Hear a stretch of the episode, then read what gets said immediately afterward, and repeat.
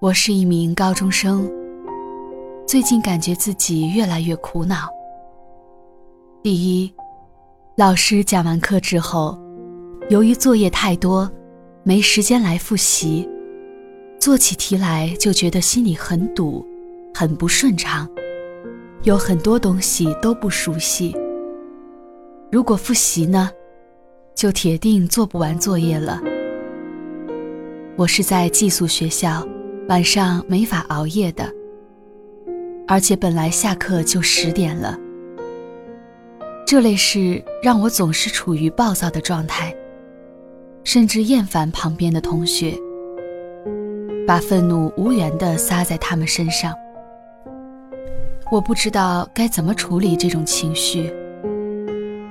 第二，凡是人家认为非主流的奇形怪异的东西。在我眼里都很正常，能接受。因为这一点，同学有点疏远我，我感到很孤独。我不知道自己哪里出问题了。我甚至觉得同性恋现象都很正常啊。是不是我有什么问题？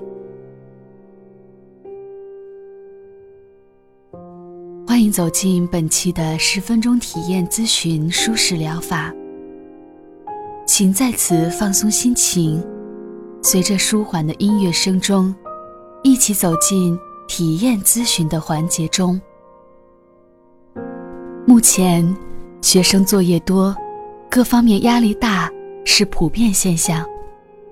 我们基本都经历了这样的学生时代，很能体会这一感受。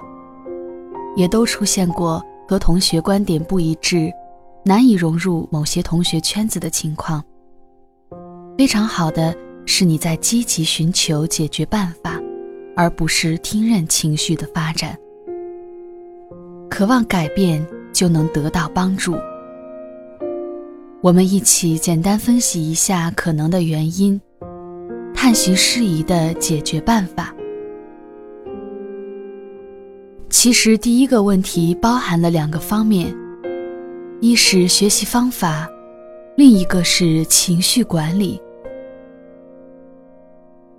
学习方法方面，社会上的书籍和指引非常多，没有预习和复习，想要学好是很困难的。你很清楚，不复习做题很痛苦，花时间更多。但分配时间复习，又担心做不完作业，这样就成了死循环。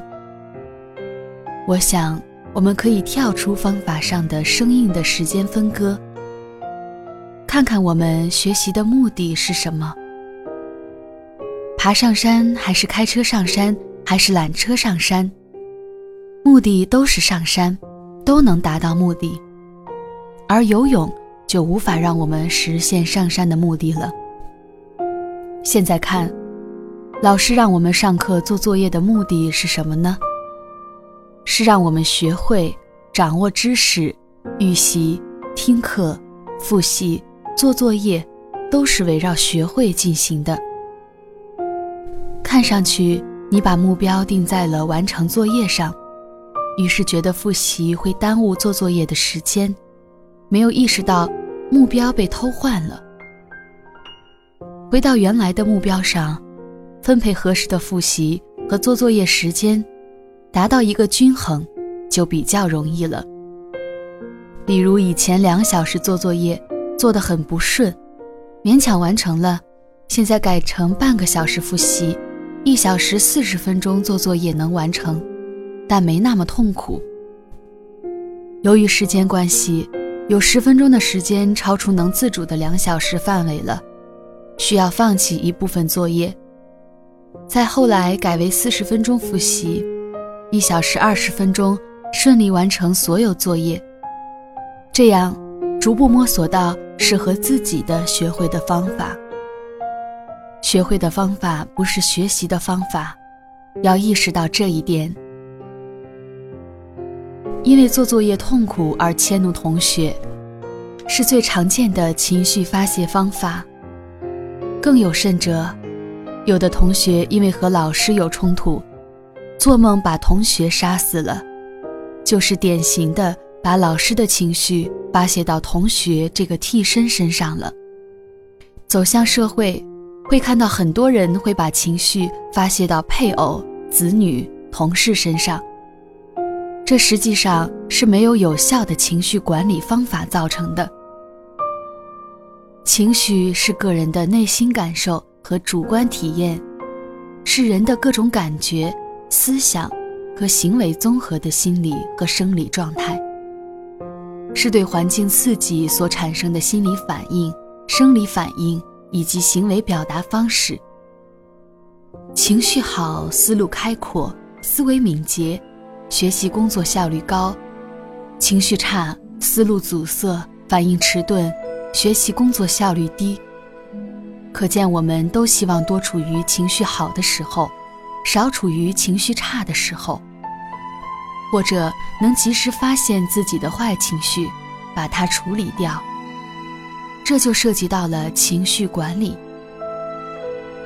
情绪管理是用科学的方法，有意识的调整、缓解、激发情绪，以保持适当的情绪体验。和行为反应，避免或缓解不良情绪与行为反应。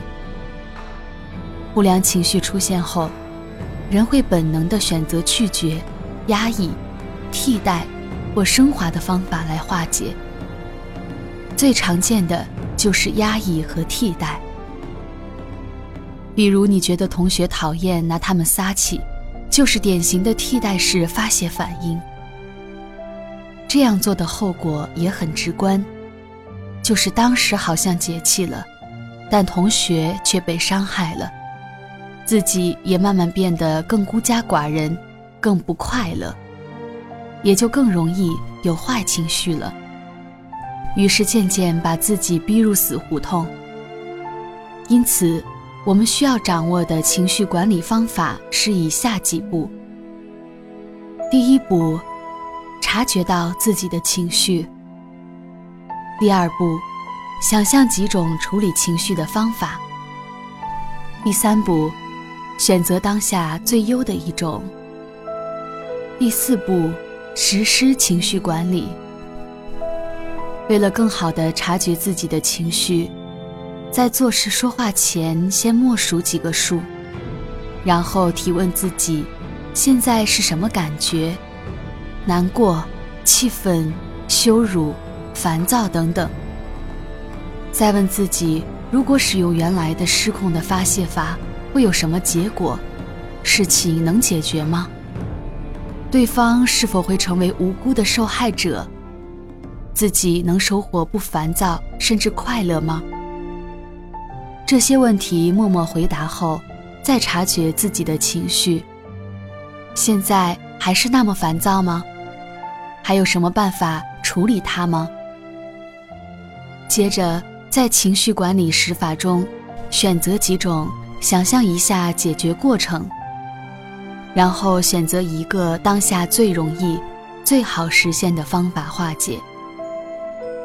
情绪管理实法是转移法、心理暗示法、自我安慰法、适度宣泄法、互动调节法、环境转换法。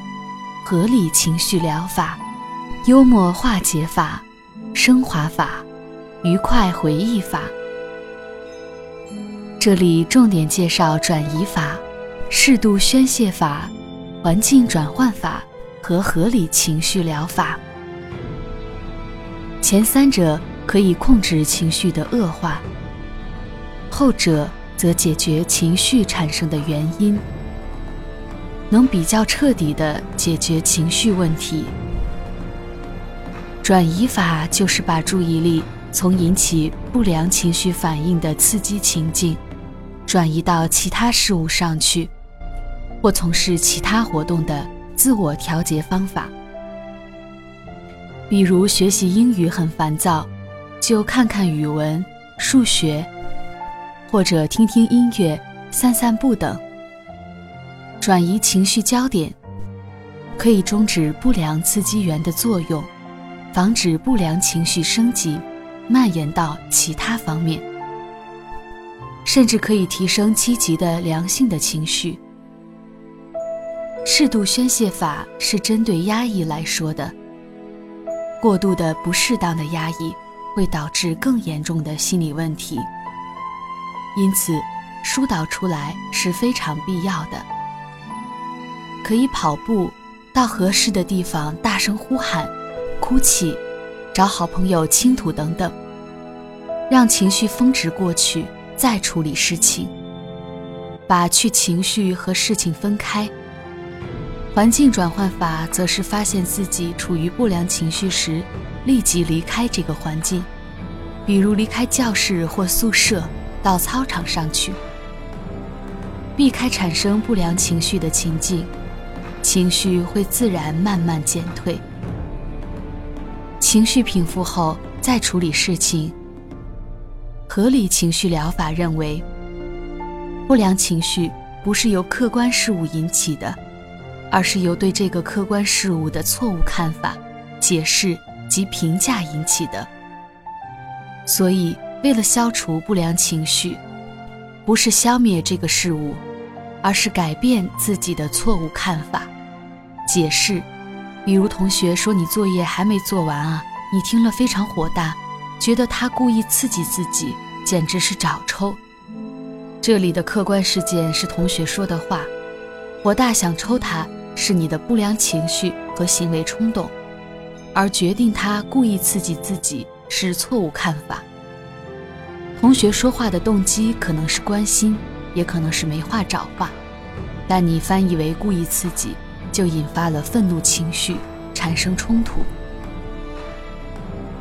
第二个问题，对于需要突破传统框框的人。